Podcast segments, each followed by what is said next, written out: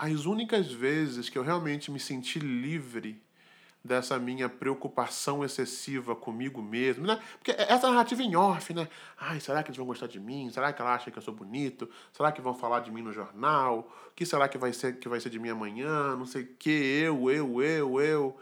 As únicas vezes que eu realmente me senti livre dessa tirania foi quando eu estava me dando, assim. Foi quando chega alguém e a pessoa pede ajuda, a pessoa está precisando conversar, a pessoa está no perrengue e eu vou lá e eu, e eu converso com a pessoa e eu, e eu me coloco 100% à disposição dela e ela fala e a gente está e a gente tá junto. Eu estou de fato dando a ela a minha atenção total e restrita.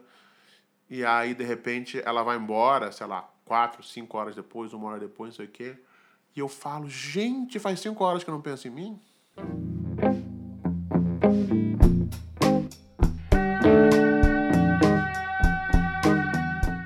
Seres de todos os reinos, esse é o Coemergência, o podcast favorito dos cidadãos de bem e que aos poucos vem conquistando aí seu espaço e substituindo a novela das oito nos jantares da família tradicional brasileira. Hoje a gente não tem nenhum recado, só um rápido agradecimento aí a Corim, que foi a primeira empresa a nos apoiar depois do anúncio que a gente fez na semana passada. O nosso trabalho tem ganhado notoriedade aqui no bairro, na Vila Mariana. Parece que a Corim deu uma investigada nos nossos passos e sabendo que tem vários elementos da casa aí que estão tentando virar veganos, alguns já são. A Corim aproveitou a ida de um dos nossos integrantes ao mercado que foi comprar uma caixa de 30 ovos e aí fizeram uma surpresa. Inseriram duas gemas em cada um dos ovos. Ou seja, a gente pagou por 30 ovos, um preço não muito caro e levou 60 gemas. Aí a gente está querendo falar sobre veganismo em um dos nossos próximos episódios. A Corim, pelo visto, já se ligou, tá tentando manipular nossas pautas aí. As gemas duplas balançaram a galera. Tá de parabéns a Corim pela ação de marketing, muito bem executada. Muito obrigado, Corim. Depois vocês só explicam como que isso funciona aí, que a gente ficou um pouco desconfiado com essa coisa de gema dupla. É o que? É galinha sem a mesa isso aí, Corim? Muito me admira, hein? Olha lá, tamo de olho. Para essa histórica edição de número 10, recebemos mais uma visita internacional e grandiosa. O escritor de ficção Alex Castro, vindo diretamente do Rio de Janeiro, nos incluiu na turnê de lançamento do seu mais novo livro, intitulado Atenção, que já está sendo vendido a todo vapor nas livrarias analógicas e digitais do país. É sobre isso que a gente conversa e que você começa a escutar a partir desse exato momento. O programa ficou maior do que de costume, o Alex tem muita coisa para dizer e como eu tenho pouca, bora pro papo que vale muito mais a pena. Bom programa. Gravando então, com emergência 10 no ar. Estamos aqui em uma manhã de sexta-feira, casa cheia, todos os integrantes reunidos. Bom dia, Marcos Teles. Bom dia, Dani Boy. Bom dia, Kaline Vieira. Bom dia, pessoal. Bom dia, Manu Laranjeira. Bom dia. Bom dia, Felipe Grande. Bom dia, galera. E hoje, com muita alegria, recebemos aqui um convidado muito especial, o escritor. Eu vou apresentar como escritor, mas eu sei que essa coisa de apresentar esse rapaz é, é uma coisa que ele vai. é controversa. Alex Castro, muito obrigado pela presença, a gente está muito feliz. Beleza, gente, obrigado. Alex, você está em São Paulo para lançar esse seu novo livro que se chama Atenção. É um tema que interessa muito todos nós aqui da casa também. E a gente pensou também que esse seu novo livro sendo lançado agora, se a gente for numa livraria, provavelmente a gente vai ver, vai encontrá-lo ao lado de vários outros livros de atenção, de atenção plena, de mindfulness, que só que esses livros vão estar falando de como que a gente pode de repente ser mais produtivo, de como que a gente vai ter, estão ligados ao desenvolvimento pessoal, né, a gente poderia dizer. E o seu livro pelo nome a gente pode imaginar que seria alguma coisa por aí, mas aí a gente leu e não tem nada a ver com isso, né? não é muito bem um livro de desenvolvimento pessoal, na verdade é um livro Decepcionou, que... né? Ah, fiquei, fiquei chateado. ok. Tem uma semana para ler, Alex, e aí, você...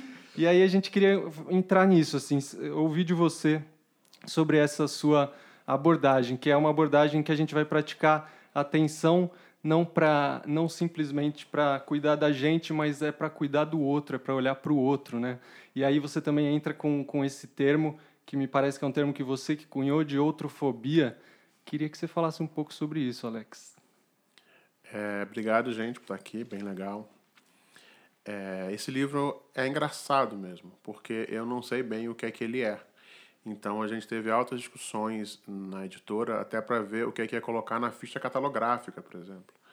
É, eles queriam colocar, eles colocaram na edição impressa, é, acho que é, é budismo, aspectos religiosos.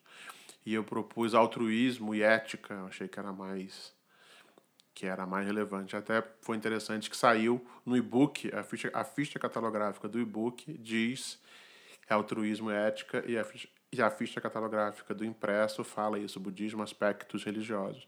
Mas, por exemplo, é, o livro saiu na Folha de São Paulo e no Jornal do Comércio de Porto Alegre na seção negócios.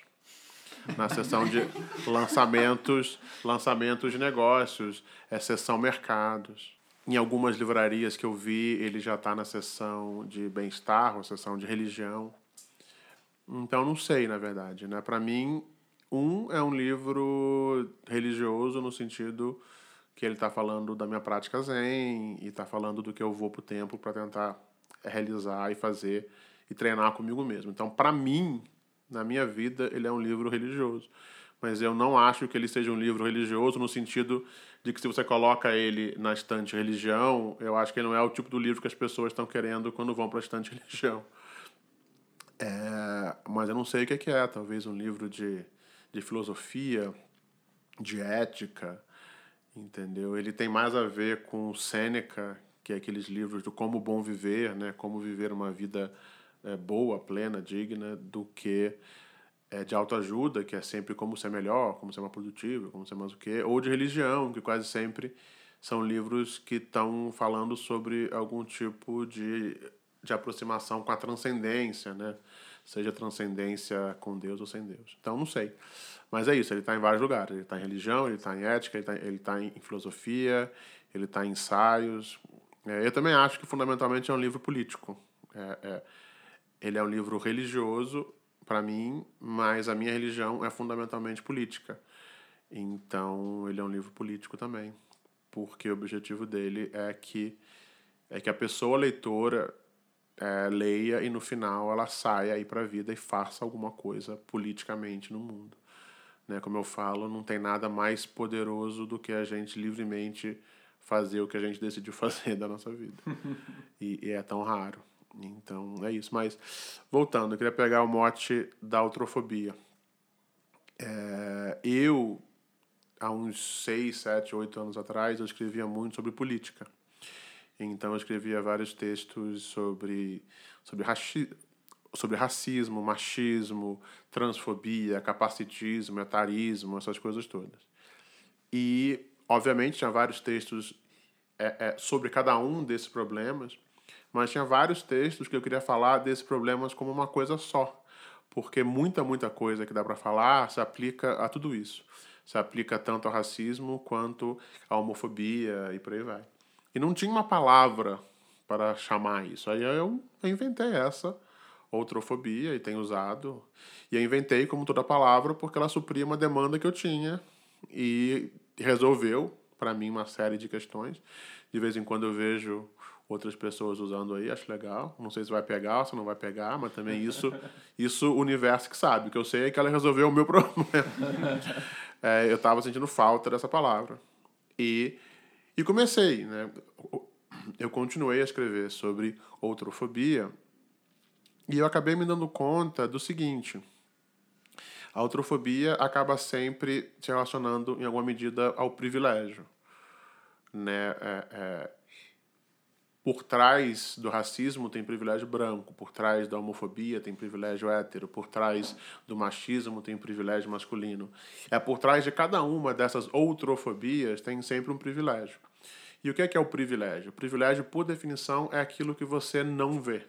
Então, se eu sou um homem, o privilégio masculino é aquilo que eu não vejo. Eu decido fazer Cooper 5 da manhã, vou e faço Cooper 5 da manhã como se fosse a coisa mais normal do mundo. E aí eu falo com uma mulher, ela fala, cara, quem me dera poder fazer cup às 5 da manhã. Só posso fazer cup a partir de 8 da manhã, porque quando a rua tá cheia. Se eu for fazer cup às 5 da manhã, eu sou estuprada no parque. Aí você fala, pô, realmente, eu, homem, nunca tinha me dado conta, nunca tinha pensado nisso, mas eu poder fazer Cooper na hora que eu quero, sem precisar pensar de forma estratégica, é um privilégio masculino. Mas ele, é, o que eu falo do, do privilégio é que o privilégio é uma questão de atenção, e aí eu vou chegar na atenção, porque ele, por definição, é o que você não vê. Né? O homem não é escroto, babaca, porque ele não vê o privilégio masculino dele. Ele é, ele é escroto babaca por outros motivos, não vou isso. Mas, seguinte, o privilégio, por definição, ele é invisível. Ele é aquilo que você não vê, porque você, você, você normalizou aquilo na sua vida. E para quem não tem, ele é bem visível. Ou, ou, coisas bobas, o exemplo que eu dou. Eu, muitas vezes eu estava em Ipanema, que é um bairro rico do Rio, com um amigo negro. A gente ia pegar um ônibus, a gente perdeu o ônibus por um segundo. Eu falei, vamos, vamos, vamos correr, vamos correr. Ele falou, Alex, homem negro não corre em Ipanema. Sabe? Homem negro não corre em Ipanema. Porque é isso, entendeu? Uhum. É um bairro de rico, cheio de PM com a arma na mão, entendeu? Para eu dar uma corrida, alguém que tá pega lá, pega ladrão e eu levar um tiro antes de poder me explicar, não custa nada. Vai passar outro ônibus daqui a 10 minutos, a gente espera. E é isso, eu falo, cara, nunca imaginei que, sei lá, que privilégio branco incluía poder correr atrás do ônibus com a segurança de que ninguém vai me dar um tiro nas costas.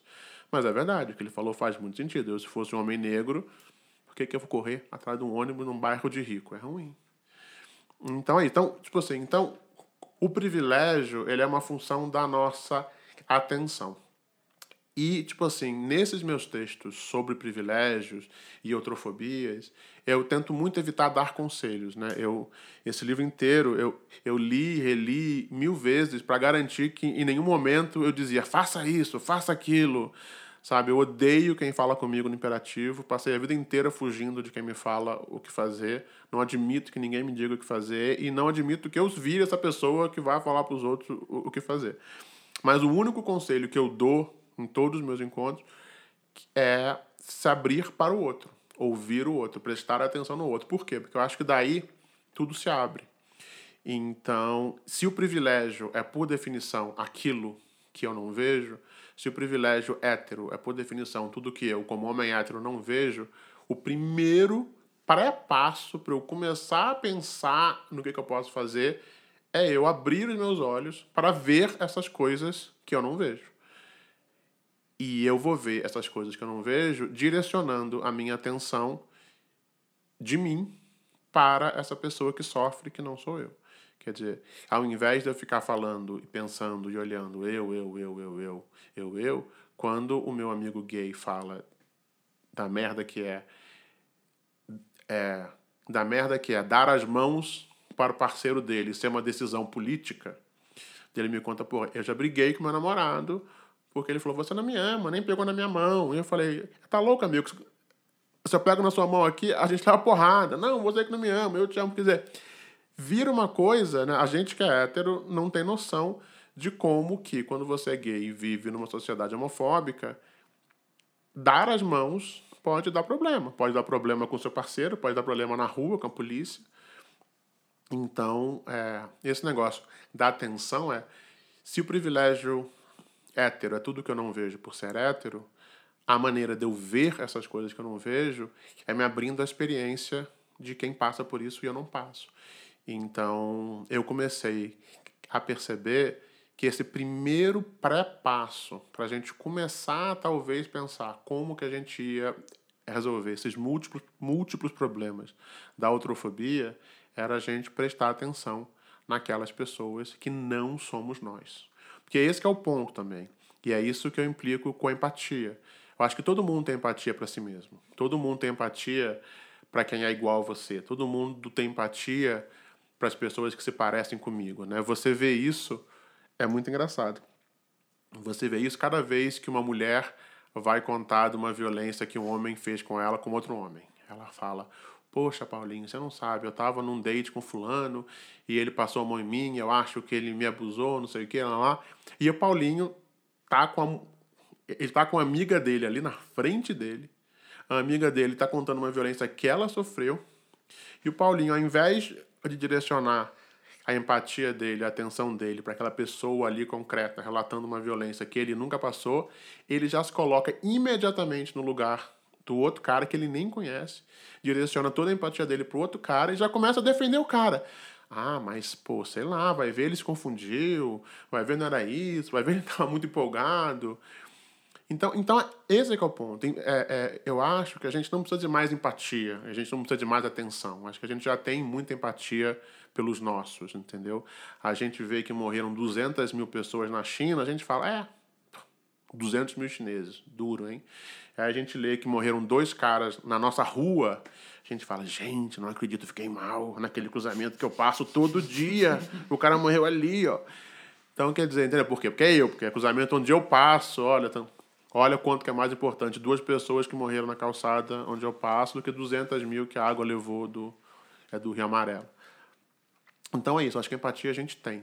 Então o livro não é para a gente ter mais empatia ou para ter mais atenção. O, é o livro é uma proposta para a gente tentar direcionar essa nossa atenção para o outro, para essas pessoas que não são nós, de preferência essas pessoas que passam por coisas que a gente não passa, que sofrem violências que a gente não sofre.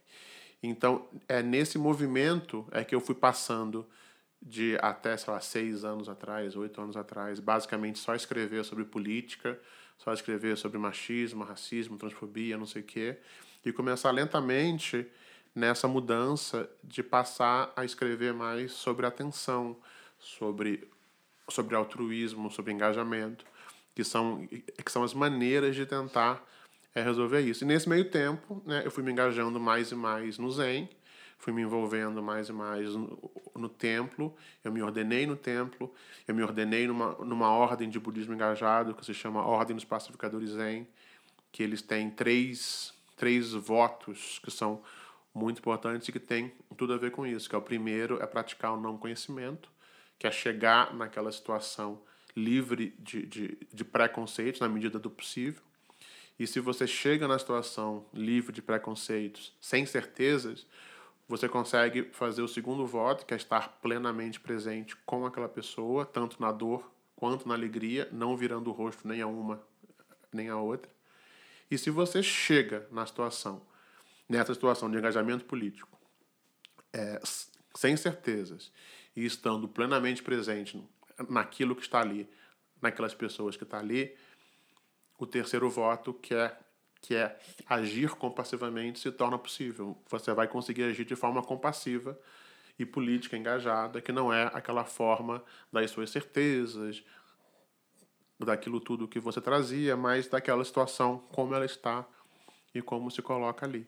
Então, quer dizer, essa foi meio que a minha transição, né, de passar de alguém de alguém que escrevia sobre, sobre temas políticos dessa maneira para alguém que hoje continua escrevendo sobre temas políticos. De novo, acho que esse livro é totalmente político, todo o objetivo dele é dar subsídios, dar instrumentos, dar ferramentas para a gente ter uma ação política mais efetiva, mais compassiva, é, mais efetiva mesmo, porque eu acho que, tipo assim, aquele modo como a gente tinha há pouco tempo atrás, não rolou. Eu acho que essa militância de Facebook, das redes, é, levou a 2013, levou ao impeachment, levou, levou ao Bolsonaro. Então, tipo assim, alguma coisa errada a gente fez. Eu, eu, eu não sei o que foi que houve, mas alguma coisa errada se fez porque basicamente a gente levou uma surra. Então, o que eu tô propondo talvez com esse livro é um engajamento diferente, é um engajamento a partir de um outro lugar, e aí é trazendo o Zen meio que como um embasamento teórico, né? Usando essas práticas, essas sugestões, essas teorias zen budistas e da ordem dos pacificadores zen e do budismo engajado para a gente tentar ouvir mais, se enxergar melhor e ver se a gente consegue agir melhor, mudar o mundo de maneira mais efetiva, lutar contra contra essas outrofobias de maneira melhor, porque a gente está estamos encarando anos sombrios aí pela frente. Então, Alex, é, eu ouvindo você falar, também na leitura do livro, ficou muito claro para mim isso, que empatia, reconhecer privilégio, ter consciência do que está acontecendo no mundo, não muda nada, né? Que a gente precisa dar passos, fazer coisas, né? agir no mundo. É, por outro lado, você fala que a atenção, a atenção, tal como você coloca no livro, é um ato político. Aí minha pergunta é o quê? É, ouvir o outro, escutar o outro, é ação? Ou, como você estava falando, seria é, a condição para o agir? E de que maneira isso poderia produzir mudanças efetivas? É uma boa pergunta. O livro ele propõe práticas.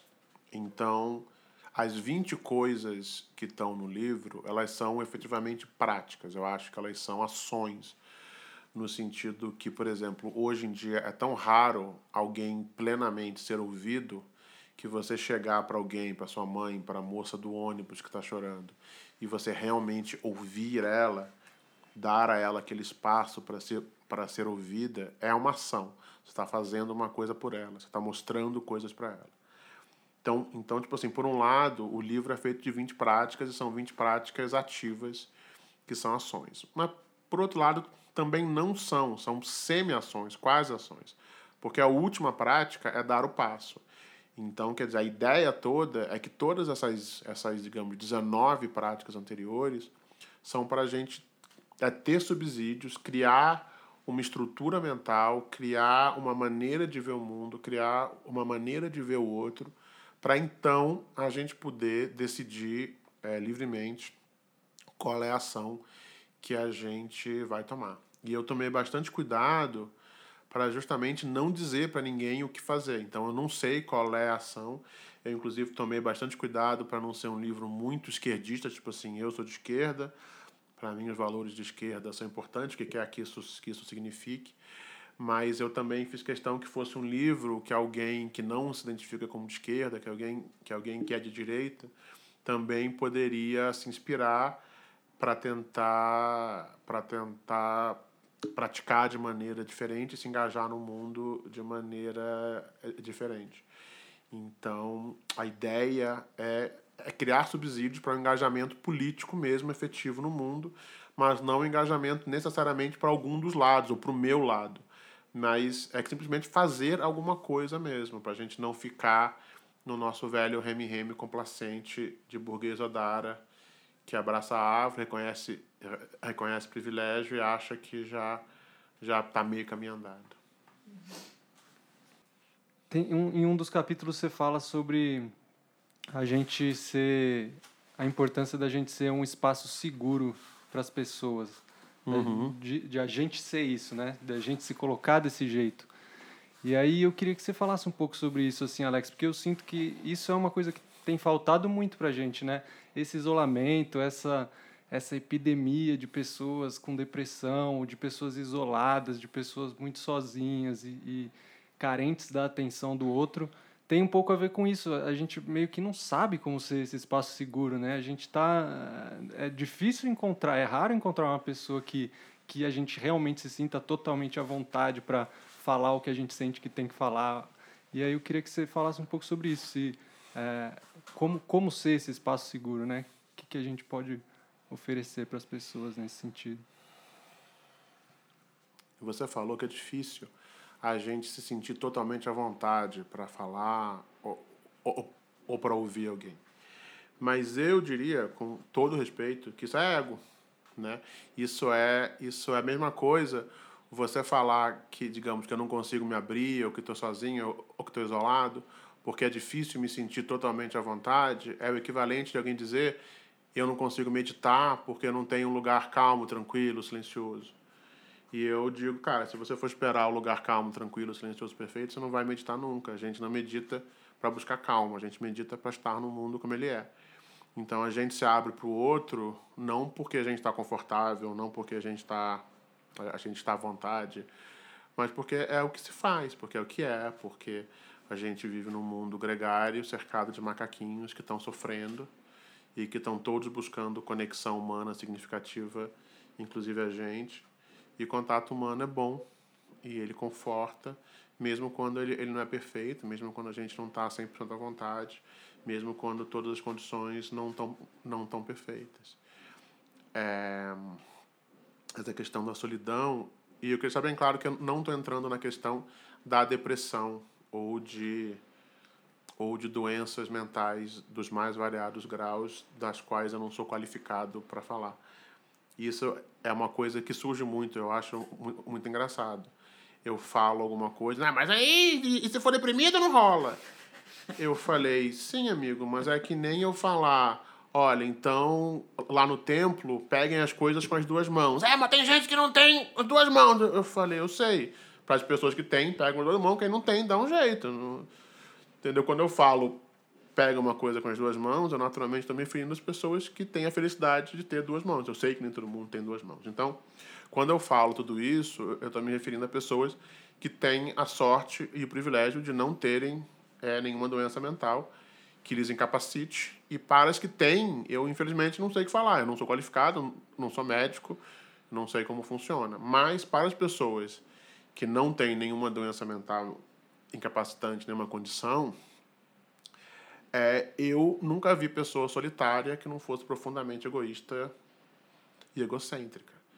É, sempre que eu vejo alguém reclamando de solidão, estou só, a solidão é terrível, estou sozinho, bababá, a solidão das grandes cidades, pipororó. Eu começo a conversar, a, a, conversar com a pessoa. E eu percebo rapidamente que ela está sozinha de conexão humana nos termos dela. Ela está em casa esperando o telefone tocar, esperando ser procurada, esperando que convidem ela para coisas. Ela tem uma ideia de que o mundo deve alguma coisa a ela, o mundo deve convites, os amigos devem convidar elas para as coisas. E ela fica magoadíssima porque essas expectativas não se realizam, ela não recebe convites em número suficiente, não recebe ligações em número suficiente, não recebe visitas em número o suficiente. E aí ela, tipo assim, ao invés de correr atrás e sair ao mundo, de procurar pessoas e de se abrir, e de se abrir a pessoas, ela fica em casa sozinha, reclamando que ela está sozinha. Mas a verdade é que ninguém está sozinho. Né? A gente vive numa bola de pedra com 7 bilhões de pessoas. Essa cidade aqui tem 20 milhões de pessoas. A cidade onde eu moro tem 12 milhões de pessoas. Ninguém está sozinho nessas cidades. A gente se coloca sozinho porque quer. Né? Essa é uma coisa básica do budismo. A gente é parte de um todo. E a coisa mais louca do Ocidente é que a gente vai, a gente conscientemente se separa desse todo, se aparta desse todo, vai morar num cubículo sozinho, quando tá, quando tá no transporte público, bota um headphone e fica olhando para um retângulo luminoso. A gente se separa desse todo de todas as maneiras que a gente pode e depois reclama que está sozinho. Hum. Entendeu? Gente, a gente vive num mundo. Se, todas as pessoas são carentes, todas as pessoas querem contato humano, todas as pessoas querem conexão humana significativa. Isso eu acho que é muito importante. Nem todo mundo quer ser feliz, nem todo mundo quer ser bonito, nem todo mundo quer consumir. Mas eu nunca encontrei uma pessoa que não quisesse conexão humana significativa. É fazer um contato com alguém que fosse importante, que fosse bonito e isso é uma coisa que a gente pode dar para todo mundo que a gente encontra. E a gente pode se abrir para todo mundo que a gente se, que a gente se encontra. É isso, é o porteiro do prédio. É você, em vez de falar bom dia enquanto você passa andando, você fala bom dia e ficar ali. É isso. Você fala, você fala bom dia. E aí, como é que tá? Como é que tá a vida? O que é que você fez esse fim de semana?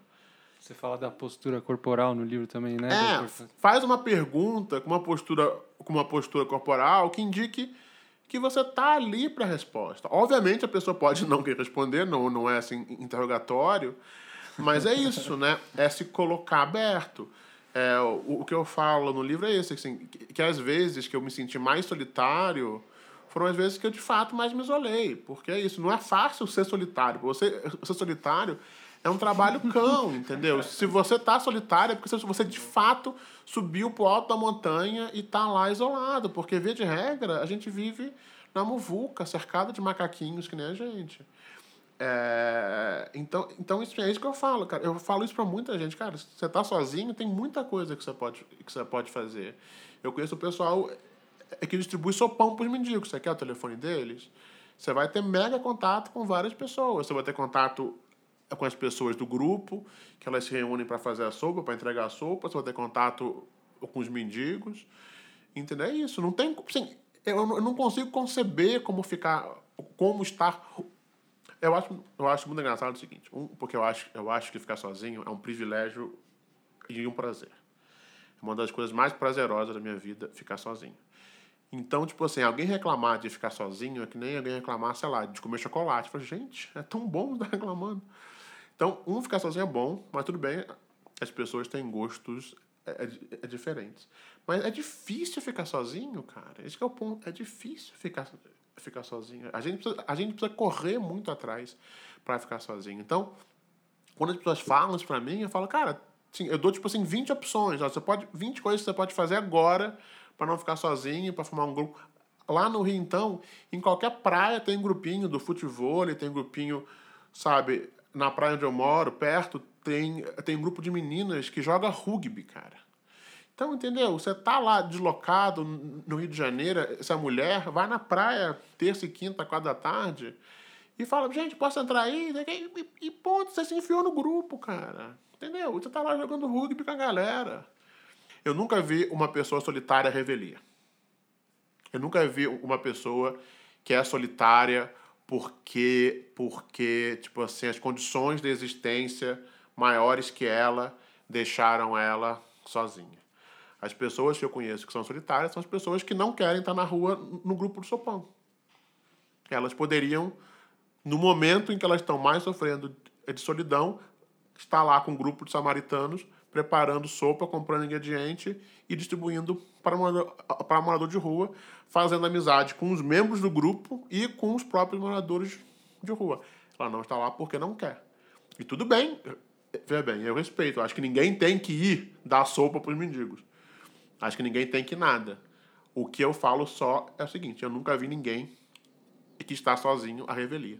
Todas as pessoas que eu conheço solitárias estão solitárias porque elas quiseram, porque elas se colocaram, porque elas estão sentadas em casa esperando o telefone tocar, porque elas só querem conexão humana se for nos termos delas e não se jogar para o mundo, se abrir para o mundo, estar no mundo. Então, ok, beleza. Se quer estar sozinho, está sozinho. Ok. Então, eu estou entendendo que essa ideia de ser espaço é um, um processo de abertura, de disponibilidade para o outro e de acolhida. Seria, seria esse um movimento que eu poderia cultivar em mim para poder me conectar com o outro e, de repente, cuidar desse meu lado egocêntrico, autocentrado. Esse, essa questão bem prática, ela surgiu e esse livro, ele é um livro bem dialógico, né? Ele não é um livro que foi escrito, ele é um livro que foi falado. Esse livro inteiro surgiu nos encontros que eu tenho feito no Brasil inteiro há, há uns seis anos, encontro prisões, práticas de atenção, em que as pessoas vêm, a gente, a gente se escuta, se fala, se ouve, e as questões vão surgindo. E como é um grupo, eu chamo que é um grupo de ovelhas negras. Ele tende a atrair pessoas que sentem que estão sozinhas, deslocadas, que não tem com quem conversar na família, que não tem com quem conversar no trabalho, piripororó. Então, uma das críticas que mais surge é essa. Alex, eu não tenho espaço seguro. Eu estou aqui nesse grupo de pessoas felizes e, e, e, e, abertas, de atenção, piripororó, e aqui eu posso falar. Mas no meu escritório eu não posso falar, porque todo mundo lá é muito direitista, reaça, fechado. Na minha família eu não posso falar, porque todo mundo muito conservador, evangélico, lá, o que, o que é que seja. Então as pessoas falam, ah, é que bom que eu tô aqui, aqui eu encontrei meu espaço seguro, onde eu posso falar das minhas vulnerabilidades, que eu não posso falar com os amigos no trabalho ou na família. E o que eu digo, e eu sempre tento, tento virar a questão avessa, é que tipo, eu fico muito feliz de meu trabalho ter conseguido proporcionar a essa pessoa um espaço seguro que ela buscava. Mas eu pergunto, e de que maneira você quer um espaço seguro para sua mãe? Né? Você acha que a sua mãe, você não sente confiança, o espaço seguro para falar das suas vulnerabilidades para sua mãe? Justo, você, você, você, você confidencia com quem você sente vontade e confiança. Lindo. Mas acha que a sua mãe, quando tem, quando tem problemas, questões, dúvidas, qualquer coisa assim, ela sente confiança em falar com você, se ela falar com você, você vai receber ela de coração, de coração aberto, você vai ouvir ela nos próprios termos dela, ou, ou você vai julgar, ou você vai, ou, ou você vai criticar.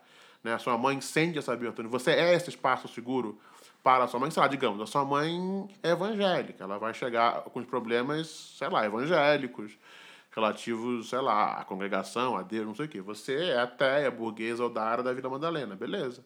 Mas quando sua mãe vier falar das questões dela, do templo evangélico dela e da vida dela evangélica, que é totalmente diferente da sua, você vai conseguir ouvir ela com o coração aberto, você vai poder ser um espaço seguro para ela, para ela sentir que você está ouvindo ela de verdade, não que você está julgando ela, ou que você acha que ela é uma idiota, é uma evangélica burra, e que, que você vai tentar dizer para ela que o tempo dela é idiota, que Deus não existe, não sei o quê.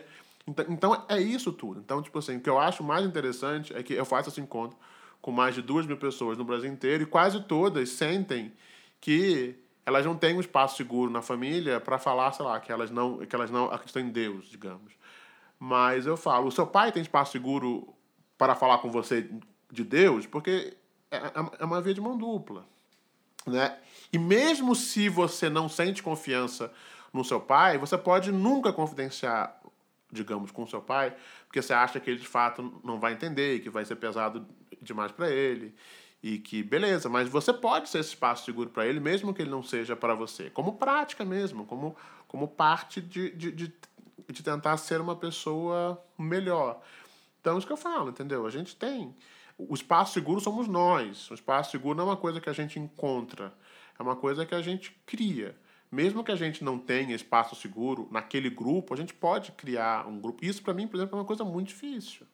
Eu tenho uma relação, uma relação difícil com a minha família que eu estou tentando construir. Quer dizer, eu estou tentando.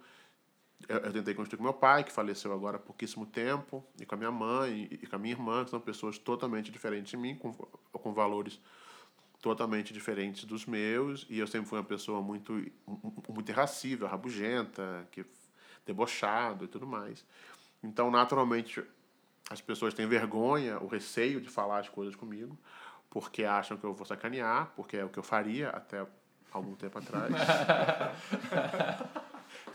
e hoje parte da minha prática e parte do trabalho é isso, é tentar ativamente. E, de novo, é um trabalho de formiguinha, né? Porque não basta falar, né? Eu dei aula de literatura há muito tempo. Você fala, cara, você fala, você fala assim, caros alunos, nenhuma opinião sobre Dom Casmurro está, está, está errada. Vocês leram o livro e eu quero ler a opinião de vocês. Aí o aluno assim, hum, será? Aí um fala, eu acho que Bentinho é, era um alienígena. Caralho, que bebaquice, idiota! Ah, todo mundo... Então, quer dizer, é muito fácil você dizer, olha, pode falar comigo qualquer... Aliás, essa talvez seja uma das grandes mentiras da humanidade, né? Olha, eu vou meter a sua cabecinha e é, olha, pode falar comigo o que você quiser, viu? Pode abrir o coração. Aí a pessoa vai, abre o coração, você sacaneia, você zoa, você critica.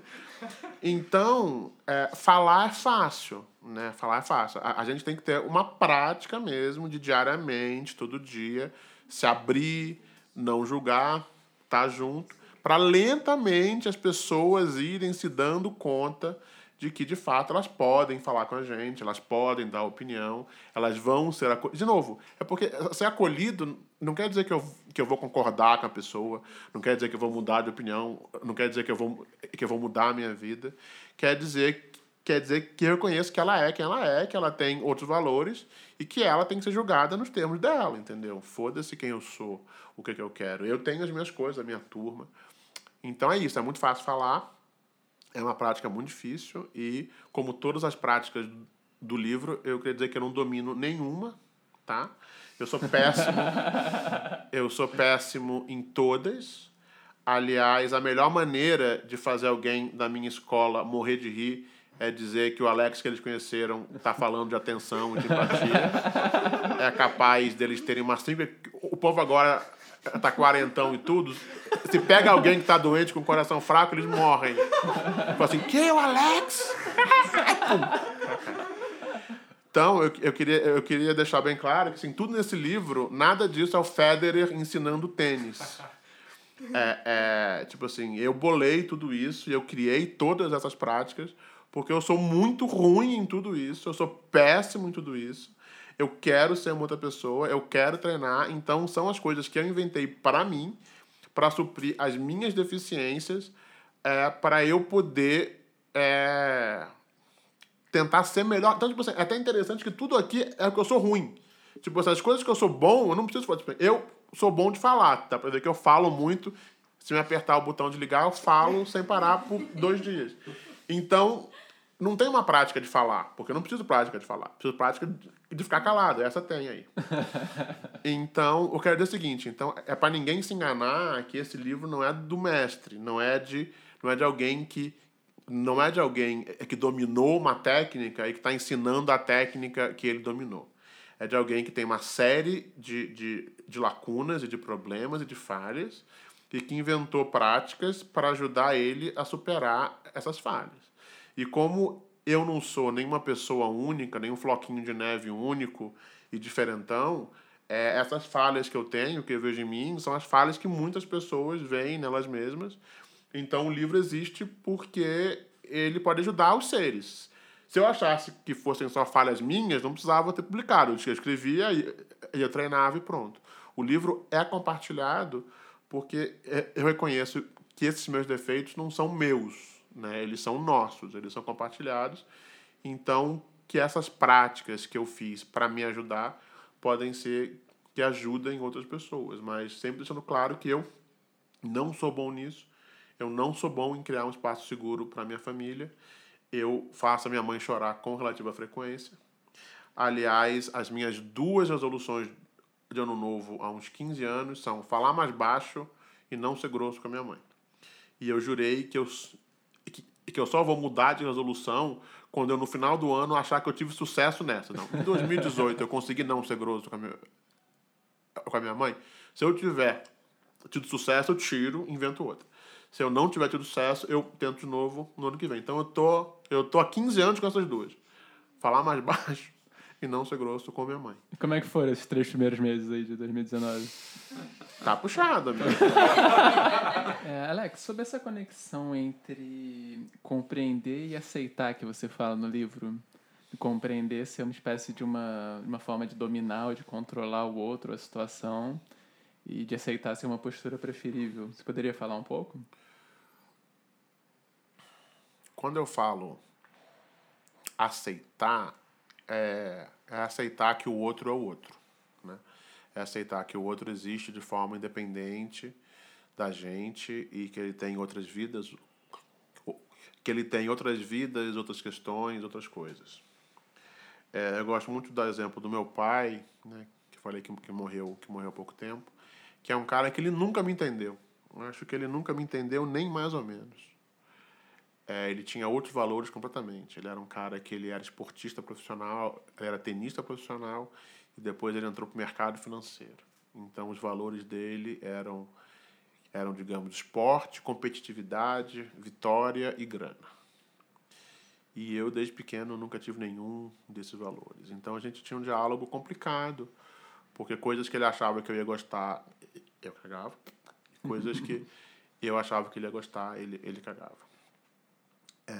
Mas a gente foi indo, porque tinha amor, ele me aceitava, ele entendia que eu era diferente dele, ele entendia que eu não era um mimimi, ele entendia que eu não estava no mundo para realizar os planos dele ou para perseguir os valores dele. Ele tentou, na medida do possível, me dar as ferramentas para seguir o meu caminho e eu segui sempre muito bem. Ele nunca me atra... ele nunca me ajudou muito, mas também nunca atrapalhou. Ele fez tudo o que ele pôde. Mas é isso. Ele não me entendia ele não entendia por que, que eu fazia as coisas, né? Ele não entendia, tipo, por exemplo, eu tava no furacão Katrina, quase perdi meu cachorro. Aí meu pai tinha acabado de ler Marley e eu. Ele dizia, meu filho, você tem que escrever Oliver e eu, a história um brasileiro no Katrina. Você vai ficar rico, vai ser um best-seller. E eu falei, cara, eu não tenho a menor dúvida que seria um best-seller. A menor dúvida, mas eu não quero ser o cara que escreveu o Oliver e eu. Não é essa pessoa que eu quero ser. mas, meu filho, eu não entendo. Eu sei que você não quer ser tenista, eu sei que você não quer ser do mercado financeiro, eu entendo que você quer ser escritor, que ser escritor é ótimo, mas isso é ser escritora, esse é negócio. Você escreve esse livro em, em duas semanas, vai ter renda. Eu falei.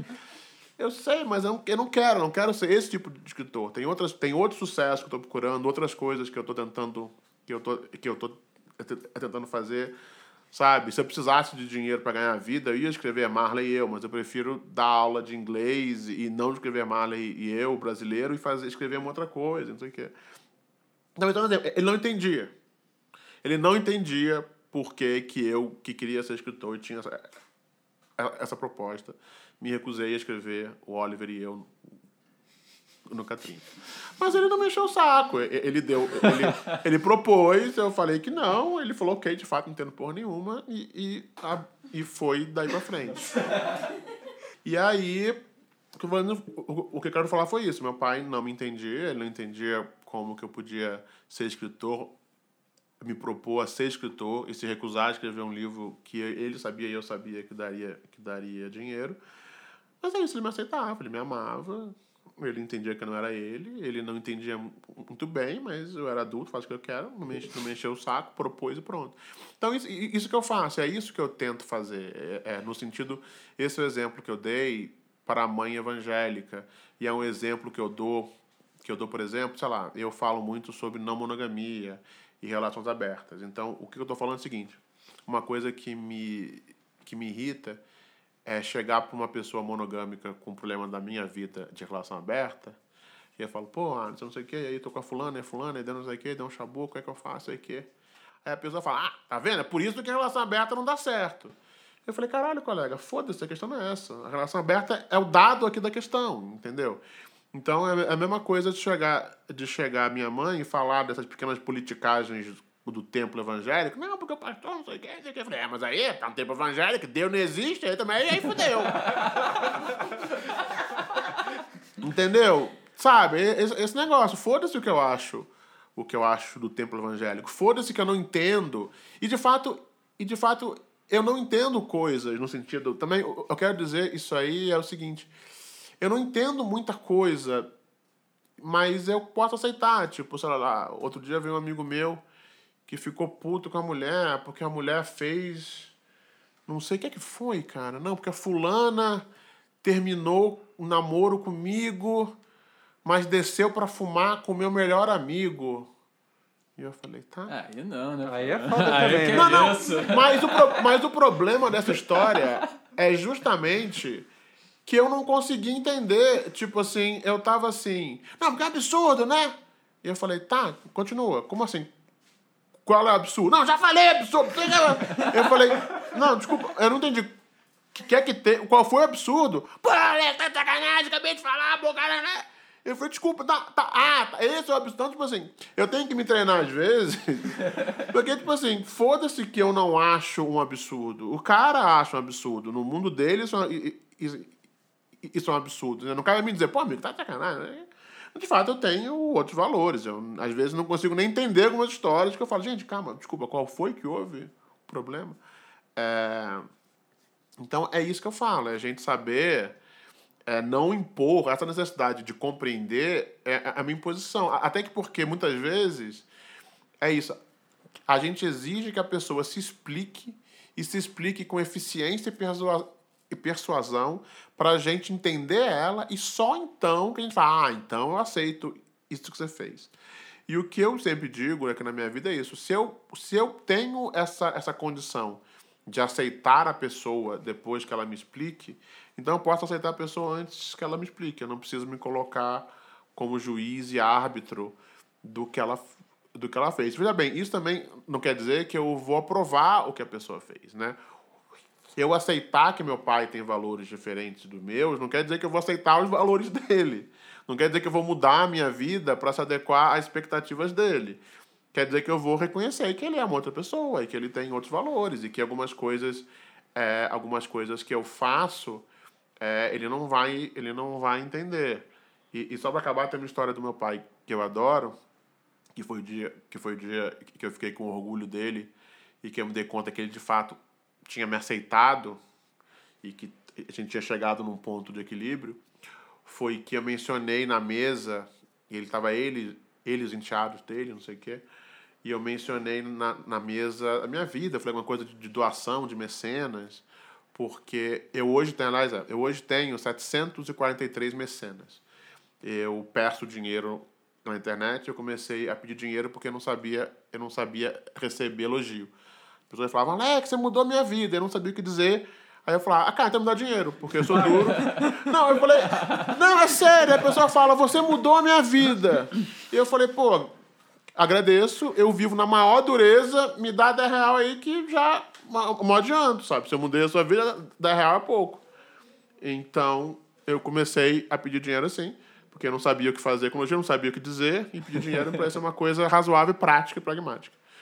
E as pessoas começaram a falar, olha, o, o texto foi dado de graça, você lê de graça, se quiser ler de graça, pode, mas se tiver 10 real, dá 10 real, tamo junto aí, faz falta.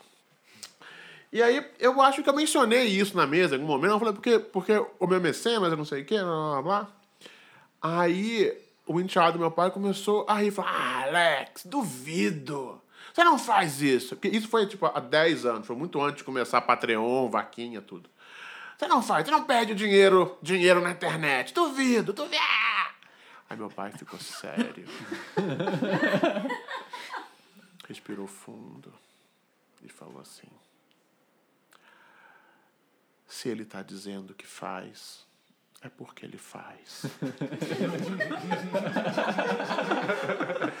e eu fiquei com muito orgulho do meu pai.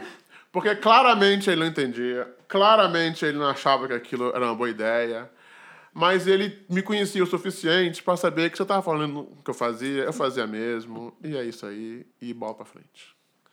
Então é, é, isso, é isso que eu quero que eu quero dizer, entendeu? É que as pessoas não. As, as pessoas não somos nós. As pessoas não somos nós. As pessoas não somos nós. As pessoas são as pessoas. Hum, sim, sim. sim.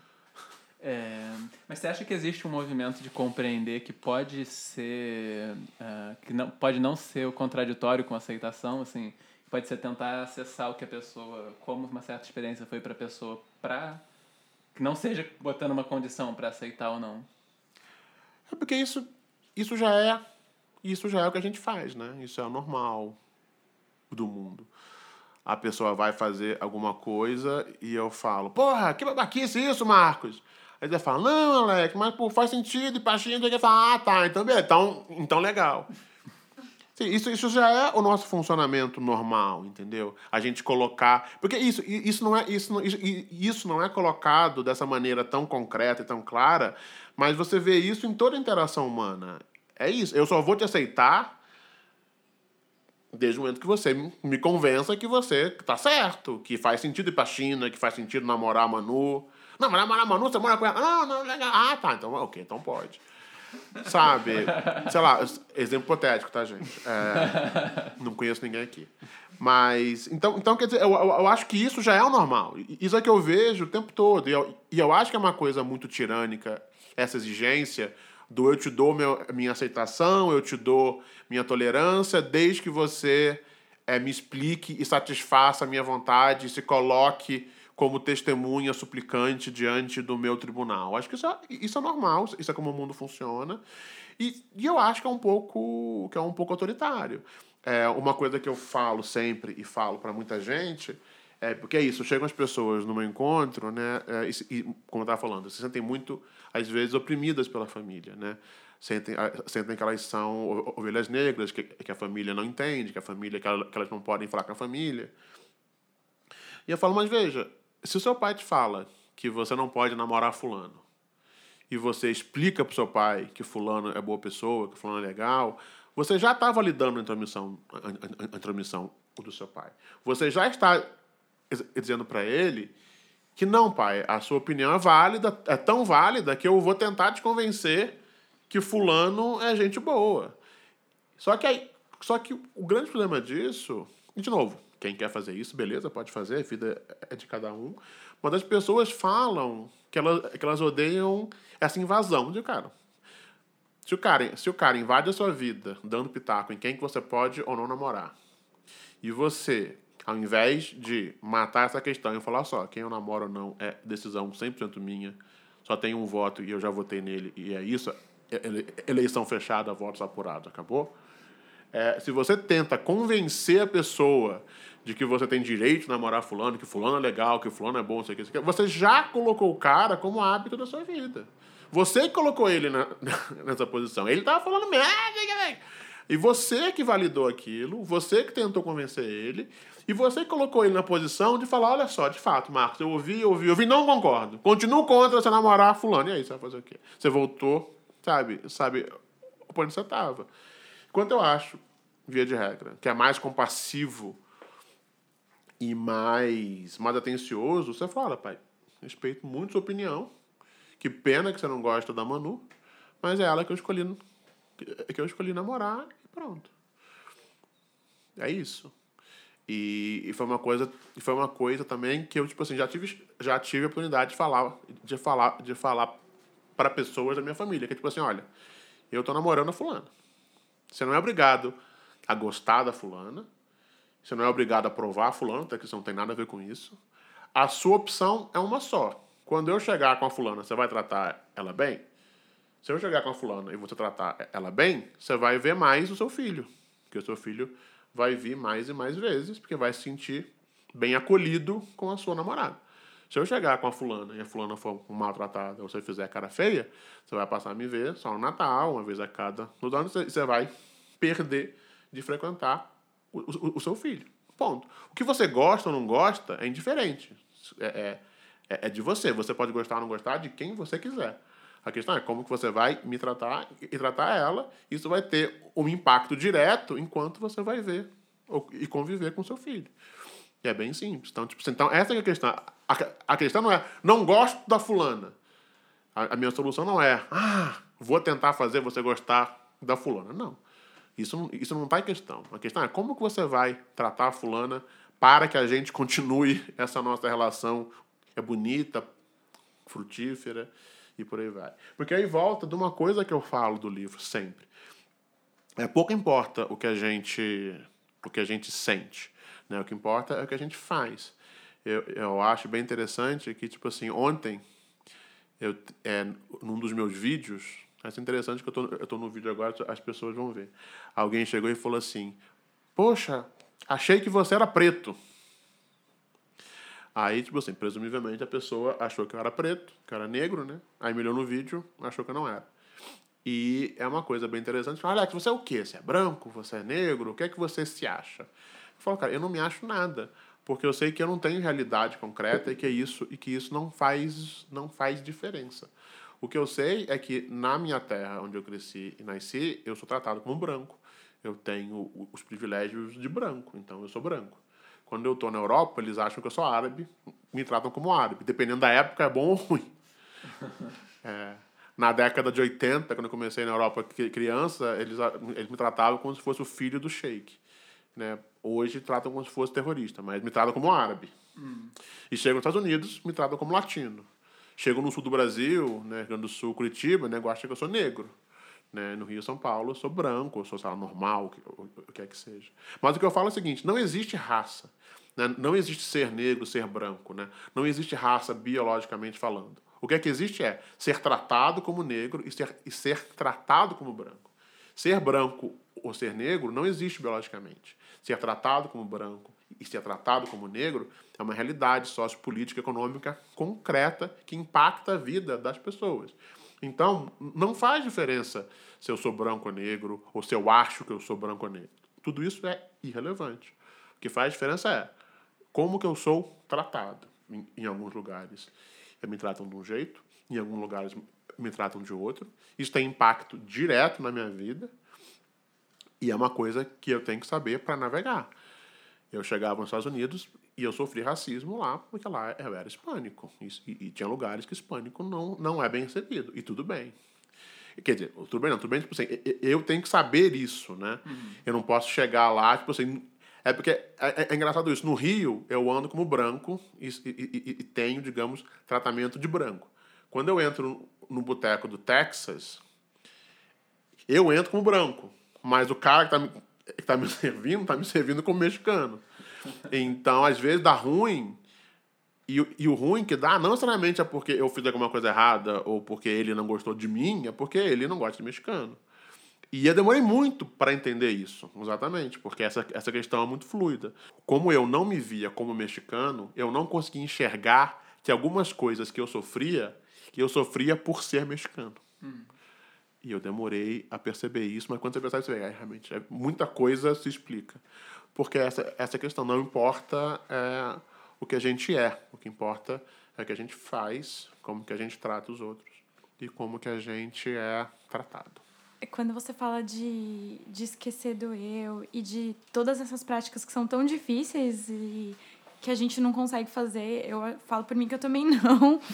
E aí, quando a gente está nessa busca de querer fazer, de tentar, a gente tem essa coisa do eu, né? É alguém que está tentando ser melhor, é alguém que está buscando, assim, de alguma forma. E como que faz pra gente separar um pouco isso, assim, de, de saber que como a gente pensa que, que quem que está buscando ser uma pessoa melhor? Porque eu, eu tenho esse movimento de, de tentar fazer essas coisas também, mas eu acho que eu fico confusa de que sou é um eu, é uma identidade que está fazendo isso. E aí, assim, é... como que a gente... Porque quando a gente está nesse, nessa, nessa coisa de tentar, de querer, de fazer, e, e aí uma pessoa, às vezes, pode é, não ser desse jeito com a gente, né? A gente está ali tentando ficar aberto, disponível, com atenção. E aí, quando vem uma pessoa e, e não é, e às vezes pega em alguns pontos difíceis, aí é, isso acontece bastante, assim, né? De as pessoas não estarem muito disponíveis para ouvir e entender o nosso lado algumas vezes. E aí, como que a gente faz para manter essa motivação de buscar todas essas coisas, assim, de querer realmente ouvir as pessoas melhores, de ser melhor? Se toda. To, muitas vezes a gente acaba sofrendo, assim, pelos atos das pessoas. Onde a gente encontra essa motivação? É, no livro, no começo, quando eu falo do caminho do Bodhisattva, eu falo que a diferença da pessoa normal para o Bodhisattva é que a pessoa normal está mais preocupada com o que fazem com ela, em como tratam ela e o que o mundo deve a ela e o que o mundo está dando dando a ela. E que o Bodhisattva, ele está preocupado com o que ele faz, com o que ele dá para as pessoas, o que ele tem a oferecer e o que ele faz. Então, eu, obviamente, não sou um Bodhisattva, né? Mas também na batalha. é, e o que eu tento fazer é isso. Eu, eu acho que, tipo assim, eu, acho que as pessoas são responsáveis pelo que elas fazem. Né? O que elas fazem, como, como a gente fala no budismo, o que elas fazem é o karma delas, como eu respondo ao meu. Então é isso. As pessoas, obviamente, não vão estar à altura de mim. Eu aqui, ó, tão incrível, maravilhoso, tão trabalhado na atenção e na empatia. é, é óbvio que esses pobres mortais não estão à altura dessa minha excelência. É, mas foda-se. Elas estão o que elas estão, elas estão no caminho delas, elas estão fazendo o que elas podem, elas estão. Eu sempre parto do princípio que todo mundo está fazendo o melhor que pode com o que recebeu. Acho que a pessoa.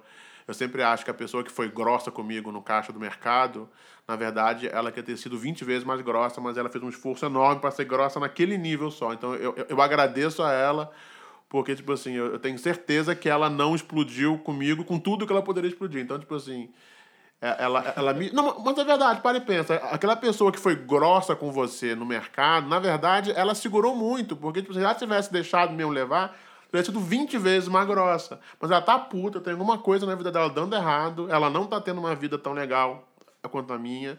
Ela tá passando uns perrengues que eu não tô passando. Eu cheguei lá reclamando do não sei o quê. Ela teve vontade de me mandar tomar no cu 20 vezes e dar com uma panela na minha cara. mas ela conseguiu a duras penas só falar, porra, amigo, sério? E passou o negócio, entendeu? Então. eu fico putinho por ela ter sido grossa, mas eu fico grato também, porque eu sei que ela provavelmente poderia e gostaria de ter sido mil vezes mais grossa, mas que ela fez um esforço ali concentrado para ser só aquilo de grossa. E, e, agradeço, fico, fico feliz, porque é isso. É, é, é, para mim, a questão é o que é que eu estou fazendo por ela é, é não o quão grossa ela foi comigo ou não. Assim, o, quão grossa ela foi comigo ou não é uma função dos processos dela, que ela está fazendo, que ela está passando. E eu acho de verdade que ela fez o melhor, o melhor que ela podia. Porque isso também é uma coisa interessante. Eu raramente encontrei alguém que fez o seu pior. Entendeu? Eu acho que o Bolsonaro é uma pessoa lamentável e que ele é um péssimo presidente, mas eu não tenho a menor dúvida que ele está tentando ser o melhor presidente possível. Não tenho a menor dúvida que ele está que ele tá lá em Brasília fazendo o esforço máximo dele para que o Brasil seja o melhor Brasil possível, de acordo com o que ele entende que é o melhor Brasil. Então eu posso discordar dele, discordo, vou, vou brigar politicamente, mas eu, mas eu conheço que ele está fazendo melhor. E, e, e, eu acho que não é o suficiente, mas nunca é suficiente. Quem que está fazendo o melhor o, o, o suficiente? É quem que algum dia já fez o melhor o suficiente? Ninguém. Então, é só isso. É, é, eu acho que enquanto a gente coloca a questão em termos de eu, eu quero ser uma pessoa melhor, como você falou, é uma luta em glória, porque é eu, é um eu que quer ser uma pessoa, uma, uma pessoa melhor. Quando eu tô com alguém, de fato, ouvindo de verdade, eu não estou preocupado em ser uma pessoa melhor, eu de fato sumi. Eu não tô lá ouvindo o Zé é, contando do drama da vida dele, da mãe, da filha que morreu atropelada pelo pai, pelo avô, e tô pensando, gente, eu tenho que ser uma pessoa melhor, eu tenho que ser uma pessoa melhor. Entendeu? Eu não tô pensando em mim, o que é que eu tenho que ser, o que é que eu quero ser. Eu tô me dando 100% para a história do Zé. Eu, eu tô tentando, entendeu? Falar alguma coisa de útil. Tô falando, gente, o que, é que eu posso falar para ser útil para esse cara? Essa muitas vezes é a minha, é a minha, é a minha pergunta. Ele está sofrendo aqui.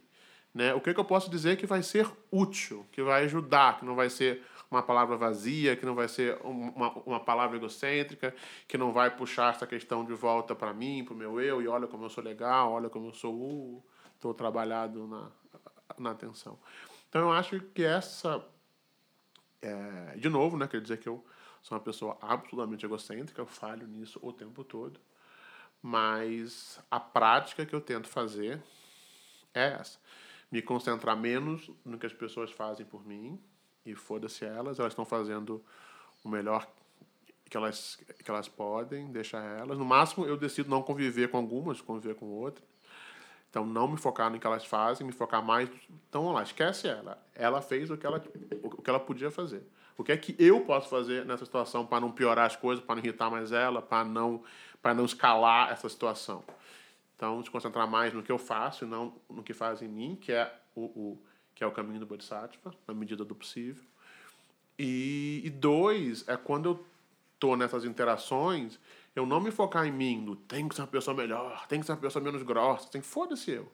Entendeu? Eu tô ali com a pessoa. O que, o, o que é que essa. Veja bem, é a diferença da pergunta. Todas as perguntas que você se deu eram focadas em eu. Eu gosto de uma pessoa melhor, eu Mas assim, bota a pergunta no outro. Eu estou aqui com o Alisson. o Alisson. O que é que o Alisson precisa? O que é que o Alisson quer nesse momento? O que é que o Alisson precisa, precisa, precisa ouvir para melhorar? Entendeu? É isso. Foda-se eu. Essa pergunta não é uma pergunta eu, é uma pergunta focada nele. É uma pergunta no outro. Então, quando a gente faz essa, essa pergunta de um modo um pouquinho diferente, a gente consegue tirar o foco de mim e botar o foco na outra pessoa. E isso, na verdade, é interessante, isso, isso não está no livro, poderia estar. Tá, porque é isso, o livro todo é. A, a lógica do livro é que não falta, não nos falta nem atenção nem empatia. A gente tem muita.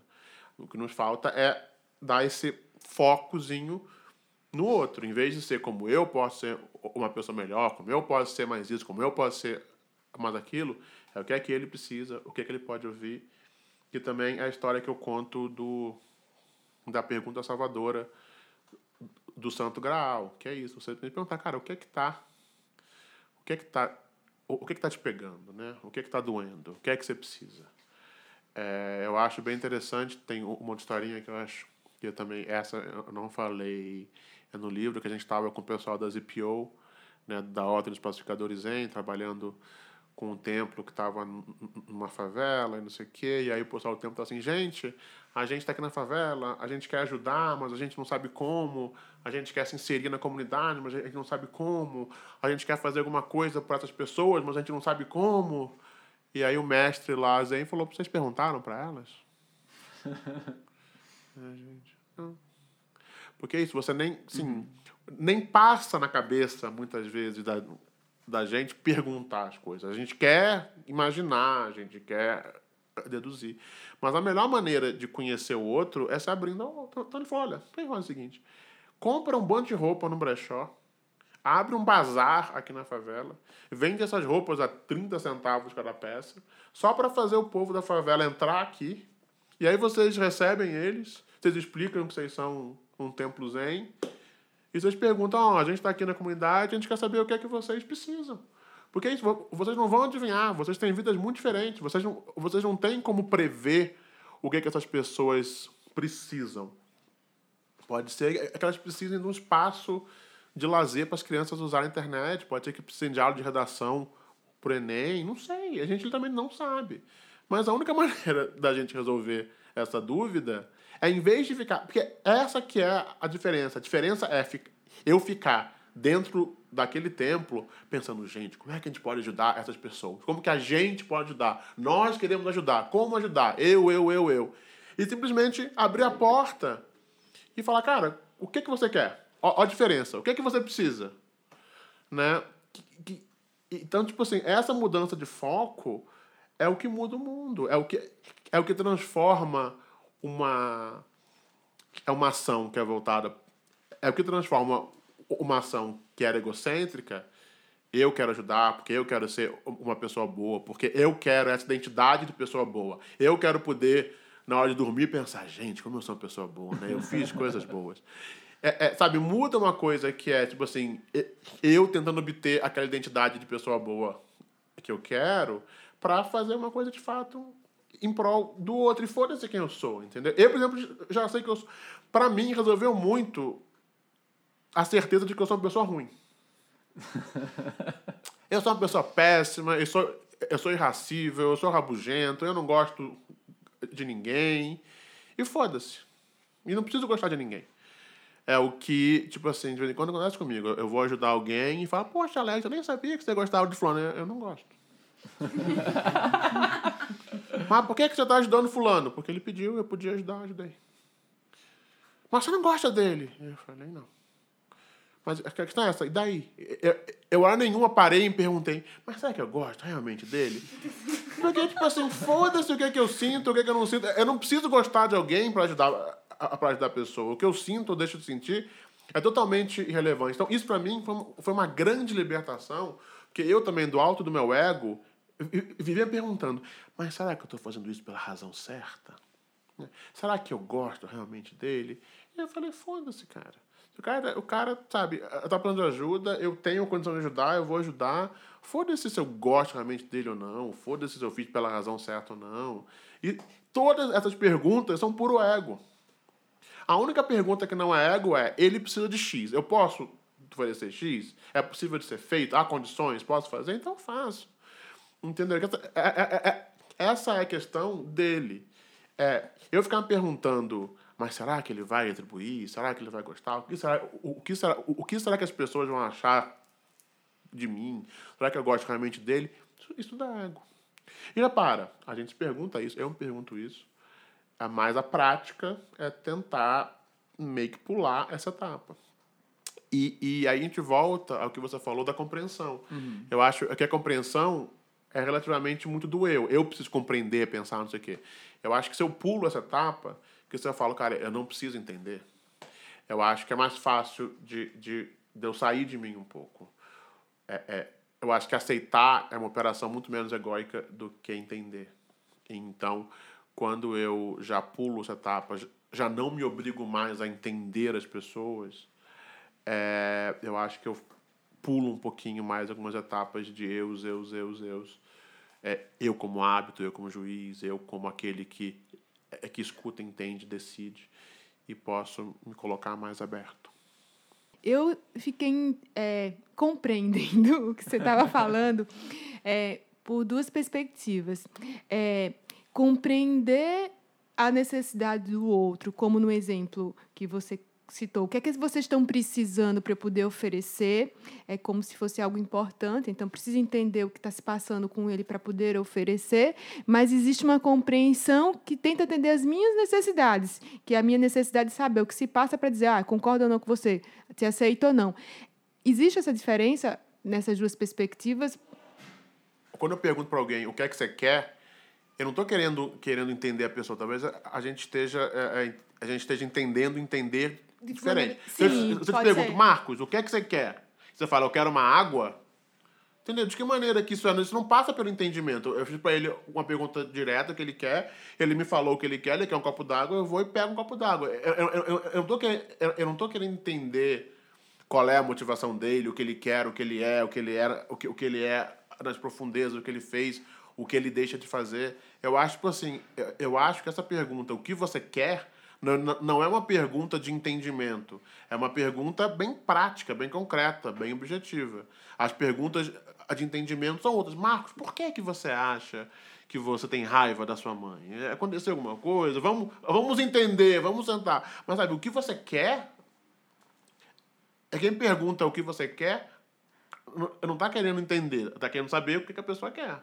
Então, para mim, entendeu? Isso não é, isso não é, não é uma operação, porque tipo assim, para mim, o que eu tento entender, é que eu sento, elaboro, elocubro, penso, meu Deus, por que será? Eu preciso entender por que, que a Kaline fez aquilo. Por que, que a Kaline fez aquilo? Será que ela estava magoada, triste? E, e, isso é uma operação de entendimento. Eu te perguntar, o, o que é que você quer? Você, você me fala um copo d'água? Isso não é. Entendimento não, não é isso que eu entendo por entendimento, entendeu? É, tem um, um, um tópico no seu livro que você fala que não existe autoconhecimento, né? que você fala que não há nada de essencial ou pré-existente dentro de nós para conhecer ou descobrir. Portanto, o autoconhecimento é uma tarefa sem sentido e propõe a autoconstrução.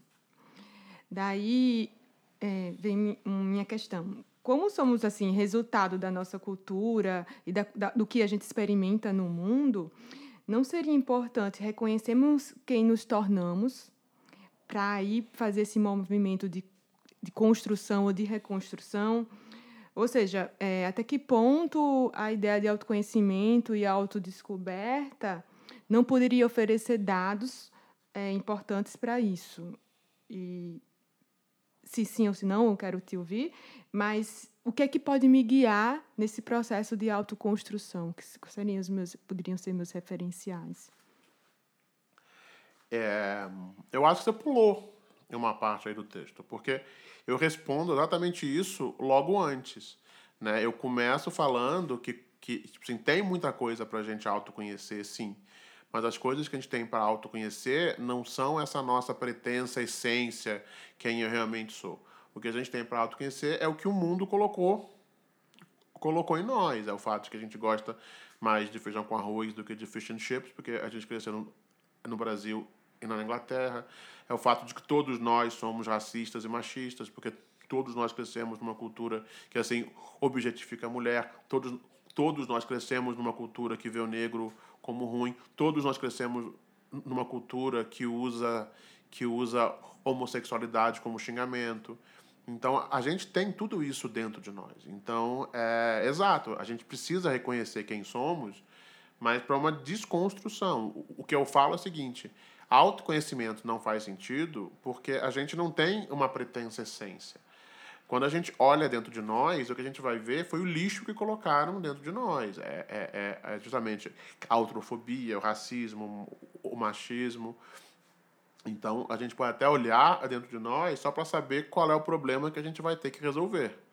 Porque é isso, todo mundo, em algum momento, é, a gente sabe, toda menina teve que se descobrir menina. Porque é isso, quando você não é o privilegiado, isso, isso, isso é bem interessante. Você ser o privilegiado, você ter uma identidade neutra. É o homem branco hétero. Se você é uma menina, algum dia você descobriu que é menina. Outro dia eu estava no encontro e uma moça falou: quando foi, quando foi a primeira vez que ela, que ela descobriu que ela, era, que ela era mulher? Ela falou: cara, quando eu fazia, eu fazia a natação com meu primo, a gente voltava andando com a minha avó. E quando meu primo tinha vontade de fazer, de fazer xixi, ele podia fazer xixi na árvore. E eu, com depois de na árvore, você não pode fazer na árvore, você, menina, tem que, você tem que prender e fazer em casa. Ela perguntava, mas ele, mas ele tá fazendo, ah, mas ele é menino, ele pode. Ela falou, e foi nesse dia que eu percebi que eu era cidadã de segunda classe. E desde então, tudo só confirmou. Toda pessoa negra vai confirmar isso. Ela cresce numa casa achando que ela é uma pessoa normal. Um dia ela descobre que ela leva mais dura do que os outros, que o professor trata, trata ela estranho. Toda pessoa homossexual é assim. Ela cresce, ouve do viadinho, do bicha, sabe, sabe que isso é uma coisa horrível. Aí um dia ela se pega tendo tesão pelo coleguinha e fala: Gente, aquela coisa horrível que falavam é, sou eu. Então, é, todo mundo que não é o privilegiado teve esse momento de descobrir esse lixo dos séculos em si e que é contra você mesmo, né? É, é, você descobre que você tem uma programação dentro de você que te fode. Então, isso que eu falo. Autoconhecimento não faz sentido. As pessoas falam de autoconhecimento como se o, o que está dentro delas fosse, fosse assim, grande. fosse o Grand Canyon, sabe? Não, eu tenho mundos, eu tenho universos, eu vou olhar dentro de mim e vou autoconhecer a minha alma, paisagens, eu vou descobrir coisas. E sei lá, eu, eu, eu acho isso tudo muito fofo, burguês odara demais, sabe? Muito abraça árvore demais. Entendeu? Eu olho dentro das pessoas eu vejo isso, eu vejo o lixo dos séculos que a nossa sociedade colocou lá e que cabe a nós é, desprogramar se a gente quiser ser uma pessoa, uma pessoa melhor. Quer dizer, é um processo árduo. Primeiro, você precisa reconhecer que quase tudo que te ensinaram estava errado.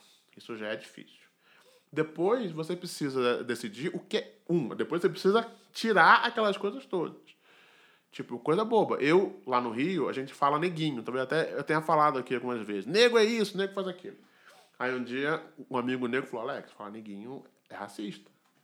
E eu falei, não, fulano, que besteira. Lá no Rio, a gente fala, a gente fala neguinho é, com o significado de pessoa em geral, não é ruim. Ele falou, tá bom, Alex, não tem problema. Por que, que você não, não fica de olho como que você usa neguinho de agora em diante? Vê se alguma vez vai ser neguinho tá comprando muita BMW, ou neguinho tá ganhando muito prêmio Nobel. Não. Sempre que alguém usa neguinho, é negativo. Neguinho tá sempre fazendo merda. Neguinho nunca tá ganhando prêmio Nobel. Aí eu falei, não, que besteira, claro que não, neguinho é neutro. Mas não é verdade. Que eu comecei a observar, observei como eu usava, observei como os amigos usavam. É verdade, neguinho nunca tá ganhando prêmio Nobel. Aí passei a tentar, a tentar parar de usar neguinho. Consigo? Não. Tá aqui gravado. Devo, devo ter usado, né? Devo ter usado. Depois algum, algum, algum mala conta quantas vezes. É, mas é um processo. Eu reconheço que de fato é, é uma coisa é uma coisa preconceituosa. Eu acho que de fato é parte desse racismo que nos educam para ter e que eu trago dentro de mim. Eu reconheço que não é bom, tento não usar, ainda derrapo, então é isso. Eu não sei quem são essas pessoas. Eu, eu acho um pouco que é por isso que eu gosto de Zen, né? Eu, eu vejo muitos budismos, são muito abraça árvore, fofinho. Vamos abraçar, esquecer a beleza dentro de nós. Eu não sei, no Zen a gente veste preto, medita no escuro, não fala nada, olha para baixo, não tem abraço, sabe? Não tem fofura. A gente está lá para praticar o Dharma. E então é isso. Eu de fato, eu não consigo ver nada de bom no autoconhecimento. As pessoas falam como se tivessem coisas lindas dentro delas, eu nunca vi. Eu só vejo o lixo do século. Se cabe a nós reconhecer isso, tirar esse lixo dos séculos, como eu, por exemplo, tento fazer com o Neguinho. E a parte mais difícil, mais difícil de todas, é a gente decidir o que é que a gente, o que é que a gente quer colocar no lugar. Uhum. E aí colocar. Então, esse livro, o objetivo dele é tentar essa é a grande viagem desse livro, e essa é a grande viagem do livro das prisões. É a gente reconhecer que essa nossa pretensa essência, na verdade, é lixo, a gente tirar esse lixo de dentro de nós, que a gente nunca vai conseguir fazer, é sempre, é sempre um processo. A gente decidir livremente quem a gente quer ser, que foi também uma das primeiras coisas que eu falei aqui, é o maior privilégio, é a coisa mais difícil e é a primeira e um, única e última liberdade, que é você, como ser humano pensante, decidir livremente quem você quer ser, e aí você vai e é. É, é isso. Então, você decidir quem que você quer ser, você decidir o que é que você quer colocar no lugar desse lixo dos séculos, e aí lentamente ir colocando. Então, essas práticas são para ajudar nesse processo, são para ajudar no processo de ver o lixo, ajudar no processo de tirar o lixo, ajudar no processo de autoconstrução de alguma coisa no lugar desse lixo. Essa literalmente pode ser, pode dizer isso, que esse é o objetivo do livro, é ajudar nesse processo de autoconstrução. Tá. É, eu acho que a minha sensação é que a ideia de autoconhecimento que você coloca no livro é, é pensando num, num olhar autocentrado, né? um processo de autocentramento e de, de... Olha o auto, autoconhecimento autocentrado. Não é, tem como ser é, autoconhecimento é, sem ser autocentrado. É, mas quando você coloca autoconstrução, é, é, me parece que volta para esse mesmo movimento, que é um movimento, digamos, individual, é proativo, né? Sim, sim. Rumo a outro lugar. Então, não deixa de ser alto, como essas palavras, né? Exatamente. Assim, auto, autoconhecimento, autocentramento, autoconstrução, mas que ele, a, na, na proposta da autoconstrução e, do, e nesse dia de reconhecimento de si, é, um, é uma coisa que eu me vejo em conexão com o mundo, eu me vejo na cultura. Eu não, não olho para mim e para o que eu me tornei como se eu fosse aquilo porque eu sou aquilo, eu sou, eu estou sendo isso porque a vida e as experiências que eu tive me levaram a ser aquilo que eu estou, né? Não é nem que eu sou, que eu estou. E aí no, nesse processo de autoconstrução, aí vem o auto novamente, uhum. eu me dou é, o direito, o privilégio, a possibilidade de refazer, né? Movimentos, me refazer na, na, na minha experiência da vida. É, exato. É, quando eu falo em autoconstrução, autoconstru, autoconstrução ainda é alto. A gente ainda está falando do nível de si, mas você pode se autoconstruir para o outro. Você pode se autoconstruir como uma pessoa que serve, que escuta, que está lá. Mas eu concordo com você que é isso. Quando eu olho dentro de, dentro de mim, o que eu estou olhando não é a minha essência, porque eu, eu acho que isso não existe. Quando eu olho dentro de mim, o, o, o que eu estou olhando é onde eu cresci. O que eu estou olhando é a história da minha da minha vida. Se, se eu olho dentro de alguém e eu vejo uma pessoa que se depila toda, eu provavelmente eu estou vendo uma brasileira, não uma europeia, porque tipo assim a gente cresceu num lugar que assim estigmatiza pelo de uma forma doentia, outros lugares não. Então é isso assim. A minha verdadeira identidade é de uma mulher que odeia a perna peluda? Não, você só nasceu no Brasil, você cresceu vendo sua mãe depilar, sua tia depilar, todo mundo depila, você passou a depilar também. Se você tivesse crescido num, lugar que não tem isso, você teria outras neuras, não essas, e, por aí vai. Então, por isso que eu falo, quando eu olho dentro de, dentro de mim, o que eu vejo é o que a sociedade onde eu cresci é, colocou ali. Nós somos seres sociais. E eu não vejo essa essência. Então, é isso. Eu não vejo muito sentido em autoconhecimento, porque o autoconhecimento que eu vou ver, eu já, eu já sei, ver racismo, homofobia, preconceito, elitismo, entendeu? A, a, mesma coisa que está dentro de todos de nós. Então eu não vejo muita, muito sentido nessa jornada de autoconhecimento que as pessoas que as pessoas fazem. Amigo, senta comigo, eu já, eu já te digo o que tem aí dentro, não precisa. Eu te conto o que está aí dentro.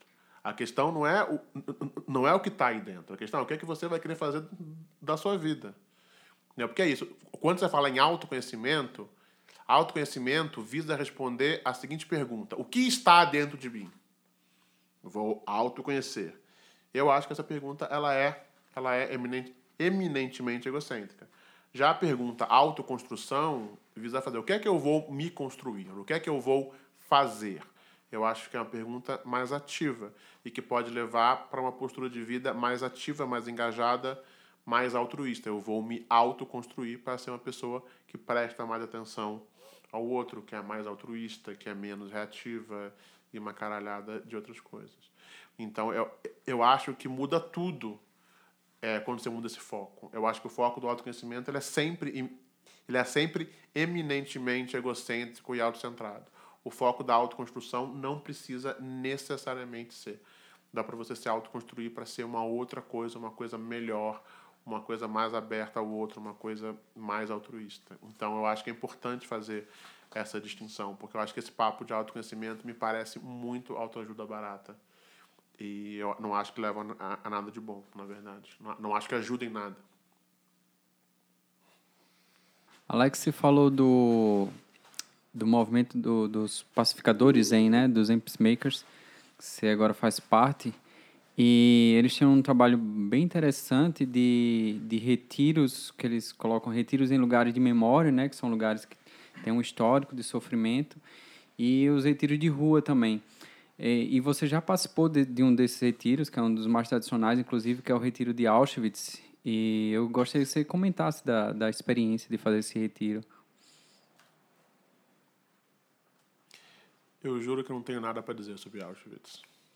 Eu não tenho nada assim para falar em palavras sobre o retiro. Nesse ponto foi uma experiência bem zen mesmo, foi por que não? Tipo assim, eu até escrevi uns textos falando sobre história de Auschwitz, o que é que é, de onde veio, para onde foi. Mas sobre o retiro mesmo, eu, eu juro que eu estou aqui esfregando a cabeça. É, não não tem. Nesse caso, de fato, foi uma experiência intrinsecamente é, é zen. Mas talvez o, o, o, para, dizer, para dizer o seguinte, o que falar não do, do retiro em Auschwitz, mas da, da Ordem dos Pacificadores Zen, é que a ideia deles é justamente de que é uma, é uma resposta a esse a esse Mac Mindfulness que a gente chama, né? É, é, esses valores e práticas e palavras do budismo que vão sendo cooptados pelo mundo do consumo e aí você tem mindfulness para executivos, retiros rápidos, seja mais produtivo com as, com as técnicas dos monges, não sei o quê. Então, é, o que... Então, a, a coisa que eu acho ótima, esse pessoal que, que tipo assim, é que vai para a Índia, bota um Buda na sala e e eu falo, amigo, mas o que, que mudou na sua vida? Você passou seis meses na Índia, trouxe um Buda desse tamanho para sua sala na Vila Madalena e está vivendo a mesma vida. Olha, sinto muito, não deu certo. Eu não sei o que é que você está buscando, mas se era, só para redecorar, tem Buda mais barato aqui, sabe? Então, é, e aí, então, essa, essa própria ideia deles, tanto dos retiros de rua, que são as pessoas que vão, que vão ficar cinco dias na rua, quatro dias na rua, como retiro em lugares, digamos, de dor, de conflagração, que tem, tem Ruanda, tem a Bósnia, tem Auschwitz. É, a ideia deles é que é isso, a gente medita para estar plenamente presente no mundo como é. Então é muito fácil a gente fazer essa coisa de retiro é, burguesinho, de ir para um hotel fazenda lindo, fofo, com passarinhos cantando e ficar lá isolado meditando. Mas a vida não é assim, aquilo não é assim. É, então, a gente medita no mundo como, como ele é. A gente medita onde as pessoas morrem, sofrem. E o que eu acho mais interessante é que é isso. A, é, é, o retiro de rua não é para não é para que as pessoas do retiro aprendam como é ser morador de rua, porque ninguém é inocente ou complacente ao ponto de achar que eu dormir quatro dias na rua sabendo que eu vou voltar para minha casa vai me dar qualquer tipo de experiência de morar na rua como as pessoas que moram de fato lá. Uhum. Nem a gente está indo também para ensinar nada para eles. A gente não está indo nem para aprender nada com os moradores de rua, nem para ensinar nada para eles. Quer dizer, a gente também não se coloca nessa posição de mestres que tudo sabem, que estão indo para ensinar. Né? A gente está indo porque a gente é budista, a gente medita e meditar é o que a gente faz, estar presente é o que a gente faz e se tanta gente está presente e medita num hotel fazenda no meio do mato com passarinhos cantando e ninguém reclama, por que é que vão por que, é que vão reclamar de eu fazer a mesma coisa sentado na calçada da minha cidade? Entendeu? Eu acho isso muito engraçado. Algumas pessoas acham, acham que é polêmico o, o, o retiro de rua. Falei, gente, meditar é o que a gente faz. A gente medita no hotel fazenda, na praia, em Auschwitz, no morro, na cidade. Meditar é o que a gente faz, entendeu? Se você vê todos, todos os seus amiguinhos indo fazer retiro na serra, no hotel fazenda, e nunca falou nada, aí vê o povo, o, o povo indo fazer retiro na rua e fala, ah, coisa horrível, o que, que lá, eu acho que você não está entendendo o que é que é a prática, de fato, é, do Dharma, corporificar o Dharma na nossa vida. Então, é, esse retiro ele é polêmico, muita gente é contra, acha feio, acha bobo, não sei o quê, mas a ideia é justamente, é, é justamente quebrar esse elitismo das práticas budistas no Ocidente. É mostrar que meditar é uma coisa que a gente pode fazer em qualquer lugar. E nesse ponto, o nosso templo lá no Rio é muito bom, porque é no morro e de fato tem funk, tem tiro, tem bala, tem briga, tem tudo. E a gente nunca sabe como vai estar. Tá, E a gente medita assim, a gente medita no mundo como ele é, no Rio de Janeiro como ele é, no morro como ele é. E essa é a prática. Não é, sabe, nada para para afagar o ego, é para ser difícil mesmo. Como eu sempre falo, se não virou a sua vida de cabeça para baixo, você não está fazendo direito.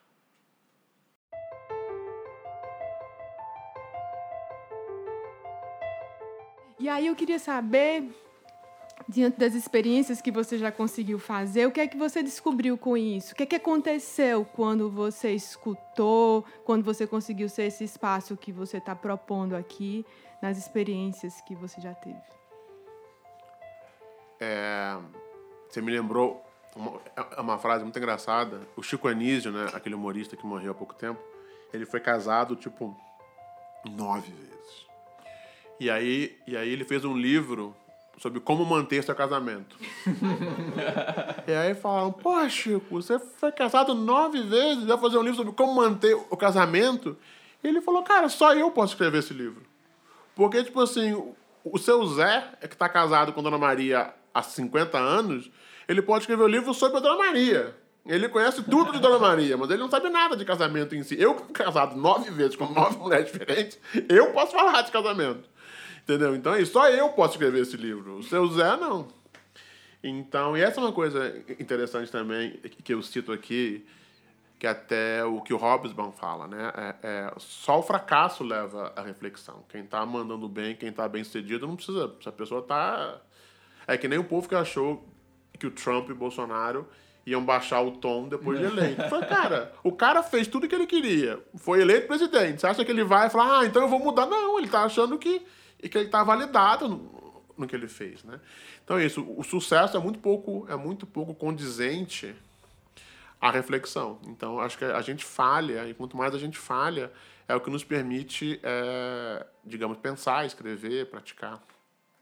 E agora, o que é que levou a isso? Eu acho que a coisa mais importante é não é à toa o livro, ele é, as práticas de atenção elas são relativamente independentes, elas, foram escritas de forma, de forma independente, foram publicadas de forma independente, mas o livro tem um fio condutor, um fio narrativo de que elas vão começando, talvez, das mais práticas para as mais abstratas, e aí volta para o prático de novo. O que, o, o que, que eu quero dizer? Que, talvez, como bom budista, eu vou sempre falar que o inimigo número um é o eu. Né? Tudo isso tudo, todos esses problemas que a gente tem, essa solidão que a gente se autoimpõe, essas brigas, as tretas, a gente não ouvir, não escutar, a gente ter muita certeza, a gente, a gente debater com todo mundo, vem do fato de que a gente acha que existe esse eu maravilhoso, incrível, cheio de opiniões, cheio de vontades, e a gente tenta proteger esse bichinho que a gente criou a todo custo, e disso vem todas, todas essas merdas da autrofobia. Então, com certeza, talvez como budistinha bem típico, eu diria que a desapegar do eu é fundamental em algum grau. E por isso que essa é uma das últimas práticas, talvez eu acho que é a penúltima prática. E, e aí logo depois a última prática é dar um passo, que é isso.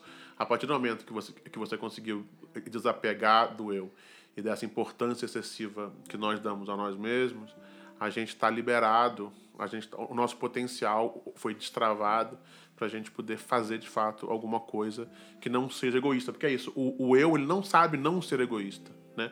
A gente criou o eu para defender a si mesmo. Ele, ele só sabe fazer isso, não é, não é nem culpa dele. É, é, esse é o único truque que ele sabe. Então, enquanto aquele eu ele tiver lá, ele tiver lá, lá pulsando, a gente até pode, a, a gente até pode ir pro sopão para dar sopa pro mendigo, mas a gente vai pro sopão por nós, porque a gente quer resolver a solidão e conhecer pessoas, não porque a gente acha que tem gente que precisa receber sopa. Repara que eu acho que é melhor ir pro sopão pelos motivos errados do, do que não ir. Mas é isso, é, é um começo. Mas o ponto é, enquanto eu estiver lá, ele vai sempre dar um jeito de puxar a sardinha pro lado dele. É, e o que eu dizia é o seguinte: se você perguntar, é uma boa pergunta, nunca ninguém perguntou. A coisa que eu mais aprendi e que foi mais importante para mim é que a única maneira realmente efetiva que eu encontrei na minha vida de silenciar o meu eu é me dando para o outro. Porque lá na meditação, a gente senta no, no Zafu e você pira em si mesmo, né? Você, você tá tentando desapegar do eu, desapegar dos pensamentos e, e, e desapegar das emoções, mas é difícil. Você está pensando na sua vida, no seu livro, não sei o quê, em algum grau. Mas as únicas vezes que eu realmente me senti livre dessa minha preocupação excessiva comigo mesmo, né? Porque essa narrativa em off, né? Ai, será que eles vão gostar de mim? Será que ela acha que eu sou bonito? Será que vão falar de mim no jornal? O que será que vai ser que vai ser de mim amanhã? Não sei o que, eu, eu, eu, eu. É, é, é, essa coisa que está sempre na nossa cabeça. As únicas vezes que eu realmente me senti livre dessa tirania foi quando eu estava me dando, assim. Foi quando chega alguém e a pessoa pede ajuda, a pessoa está precisando conversar, a pessoa está no perrengue, e eu vou lá e eu, e eu converso com a pessoa, e eu, e eu me coloco 100% à disposição dela, e ela fala, e a gente está e, e a gente tá junto. Eu estou de fato dando a ela a minha atenção total e restrita. E aí, de repente, ela vai embora, sei lá, quatro, cinco horas depois, uma hora depois, não sei o quê. E eu falo, gente, faz cinco horas que eu não penso em mim? Faz cinco horas que eu não tive nenhum tipo de preocupação egoísta do que é que ia ser de mim, da minha vida, do meu sucesso, blá blá blá, essa, essas porras. Então eu diria que foi isso. Eu diria que, que me abrir para as pessoas, prestar atenção, me ensinou a única maneira realmente efetiva de me libertar da tirania do meu eu. E eu via bem, eu não sei nem se eu ajudei, porque é isso, eu tento não dar muito pitaco e tento ser pouco intrusivo. Na verdade, eu estou só ali como uma ferramenta. Aquela pessoa tem um processo dela, de repente ela me escreve um ano depois que ela mudou a vida e fez alguma coisa e que é grata a mim. Eu falo, cara, eu não fiz nada, só fiquei calado do seu lado. Mas. Então é isso também. Eu vejo que, que, que me abrir de fato com atenção ao outro foi a única maneira que eu encontrei de me libertar da tirania do meu eu. E vejo pelo feedback das pessoas que estão comigo que isso às vezes, ocasionalmente, dependendo do processo delas, pode ser transformativo, pode realmente ajudar ou pode não dar em nada, porque é isso, cada pessoa está vivendo a sua aventura ali, está vivendo o seu caminho, às vezes, às vezes os caminhos é, tem uma interseção assim por três, quatro horas, você nunca viu a pessoa, nunca mais vai, vai ver de novo, mas naquelas quatro horinhas que vocês tiveram, sei lá, uma viagem de ônibus compartilhada, dá pra gente fazer muita coisa e, e que gera muitos frutos. Então é isso, eu diria que foi essa a coisa que eu, que eu, que eu aprendi. Bem, bem legal. Não tinha pensado nisso dessa maneira.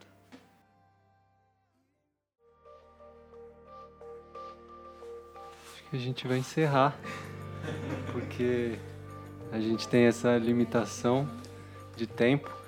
E só antes de encerrar, Alex, se você quiser, não sei se você vai querer, mas se você quiser fazer um merchanzinho aí do livro, falar onde as pessoas te encontram, como elas podem ser suas mecenas, dar um recado, um recado aí. E já aproveitando assim, muito obrigado, a gente esse é, esse é um tema muito, muito importante para a gente. E do jeito como você conecta questões sociais com o mundo interno, com mente, de que a gente você falou disso da, da, sua jornada, né, de que a, até determinado momento seu foco era exclusivamente ali nas questões sociais, de repente isso é, foi foi mudando, você foi percebendo outras coisas e é muito do que a gente tem tentado fazer aqui, do que a gente quer fazer muito mais. Então, obrigado, uma honra mesmo te receber. É, cara, eu agradeço muito, o podcast de vocês é lindo. É, eu tenho um site, alexcastro.com.br. É, tudo que eu tenho para dizer tá lá. Quem tem interesse pode ir lá. Aí tem como assinar a, a, minha newsletter, tem como comprar meus livros, tem como ouvir nos meus encontros. É, para mim é muito importante essa questão é, do mecenato e de tudo, porque eu acho que é uma coisa muito capitalista você dizer, ó, oh, fiz uma coisa legal aqui, mas só te dou se você pagar, só te mostro se você pagar. Então, o meu modo de fazer arte no Brasil, e fundamentalmente tudo que eu faço é arte, é todos os encontros, esse podcast, o livro, as dedicatórias ficcionais, é tudo sempre uma performance artística com o objetivo de de arte mesmo, é arte. É, é, é assim que eu me vejo. Então eu acho, eu acho que só faz sentido fazer uma arte engajada e uma arte política se ela for se ela for acessível. Então tudo que eu faço está disponível para todo mundo. Então, é, por exemplo, esses textos estão todos na internet, saíram todos no Papo de Ontem. Então quem é, é, quem puder comprar o livro, eu agradeço, porque eu vivo de vender livro, vivo de livro. Então quem quiser comprar o livro, dar de presente, eu agradeço e fico muito grato.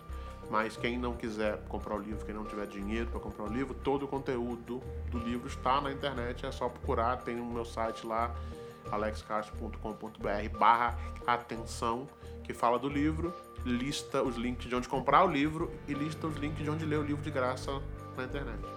É a mesma coisa com os meus encontros. Eu tenho, eu tenho esses encontros, esses encontros às prisões, práticas de atenção, que foi onde eu criei esse livro, né? Tudo nesse livro Todas as práticas de atenção foram criadas nesse encontro, foram criadas ao vivo, foram sendo criadas, aperfeiçoadas, desenvolvidas ao vivo. Então é um encontro que eu cobro, mas cada um paga, cada um paga o que quer.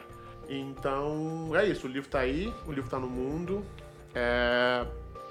Ele é feito para ajudar os seres. Eu espero que ele possa que ele possa ajudar, que o livro possa cuidar e eu também tenho lá no Rio um horário de visitas. É todo dia de 5 às 7. De segunda a sexta, de 5 às 7, eu recebo pessoas. Eu recebo pessoas como parte da minha prática de atenção e da prática Zen. Qualquer pessoa que pode. Eu, eu acho importante a gente estar disponível. Eu acho também que, que para quem quer trabalhar religião, para quem está no caminho do Dharma, para quem está no caminho do Bodhisattva, eu acho muito importante estar disponível. Então, eu faço questão de estar disponível nessa hora, segunda a sexta, 5 às 7 Da manhã? da noite. Isso tudo é parte, é parte desse mesmo projeto, é de tentar fazer uma arte mais inclusiva, mais voltada ao outro, que me permita sobreviver, né? É pagar as contas, ao mesmo tempo que permite que, que os frutos do meu trabalho sejam mais acessíveis para todos os seres, até para quem não pode pagar, ou para quem não tem liquidez nesse momento, ou o que quer que seja. Maravilha. Muito obrigado, Alex. Obrigado. Valeu, obrigado. Obrigado vocês Valeu, que gente. nos acompanharam até agora. E a gente se encontra de novo daqui a 15 dias, se a impermanência permitir.